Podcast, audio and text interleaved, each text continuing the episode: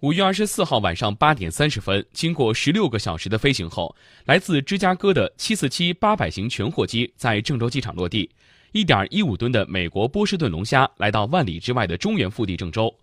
不到两个小时后经过飞机落地卸机转库检疫海关验收等流程这批美国海鲜顺利完成装车及出库放行。